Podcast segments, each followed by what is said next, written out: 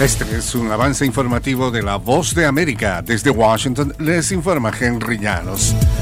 El Departamento de Estado anunció la creación de Cuerpos de Bienvenida, un programa que permitirá a ciudadanos patrocinar financieramente el reasentamiento de refugiados. Nos informa Jorge Agobián. Se trata de un mecanismo con el que Estados Unidos busca que este año unos 10.000 ciudadanos y organizaciones estadounidenses puedan patrocinar en principio a 5.000 refugiados de todo el mundo. En la primera fase del programa se asignarán refugiados que ya han sido admitidos por las autoridades estadounidenses, un proceso que esperan que se lleve a cabo a partir de este mismo mes y en el primer semestre de este año. Entre octubre y diciembre de 2022, Estados Unidos admitió a 7.000 refugiados de todo el mundo. Jorge Agobián, de La Voz de América. La cuenta regresiva hacia un posible impago de la deuda del gobierno estadounidense está por comenzar y las fricciones entre el presidente Joe Biden y legisladores republicanos generan temores acerca de si el país podrá esquivar una crisis económica en potencia. El Departamento del Tesoro dijo en una carta a jefes del legislativo que ha empezado a tomar medidas extraordinarias a medida que el gobierno se acerca al límite de su capacidad legal de endeudamiento de 38.381 millones de dólares.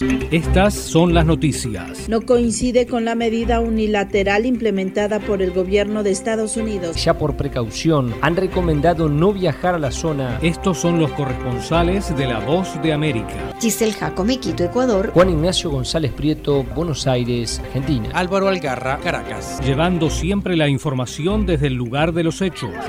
Miembros de la delegación negociadora de la oposición venezolana en México advierten que el gobierno de Venezuela implementa tácticas dilatorias. Desde Caracas nos informa Carolina Alcalde. Tomás Guanipa, miembro de la delegación negociadora de la plataforma unitaria de la oposición venezolana en el diálogo en México, asegura que las recientes declaraciones de altos funcionarios del gobierno del presidente Nicolás Maduro buscan dilatar el proceso. La ejecución del acuerdo social no tenía ningún tipo de implicación en el inicio de las negociaciones políticas. Lo acordado era firmar el acuerdo social y inmediatamente iniciar la discusión política. Carolina, alcalde Voz de América, Caracas. Alemania enfrenta una creciente presión para que suministre tanques de batalla a Kiev y el presidente ucraniano Volodymyr Zelensky expresó su frustración por no conseguir armamento suficiente en momentos en que aliados de Occidente sopesaban la mejor manera de apoyar a Ucrania luego de casi 11 meses de invasión rusa. Desde que Gran Bretaña anunció la semana pasada que enviaría tanques Challenger 2, Berlín ha enfrentado cada vez más presión para que suministre tanques Leopard 2 o que al menos autorice a otros países como Polonia para que entreguen los tanques de fabricación alemana que tengan en sus arsenales. Este fue un avance informativo de La Voz de América.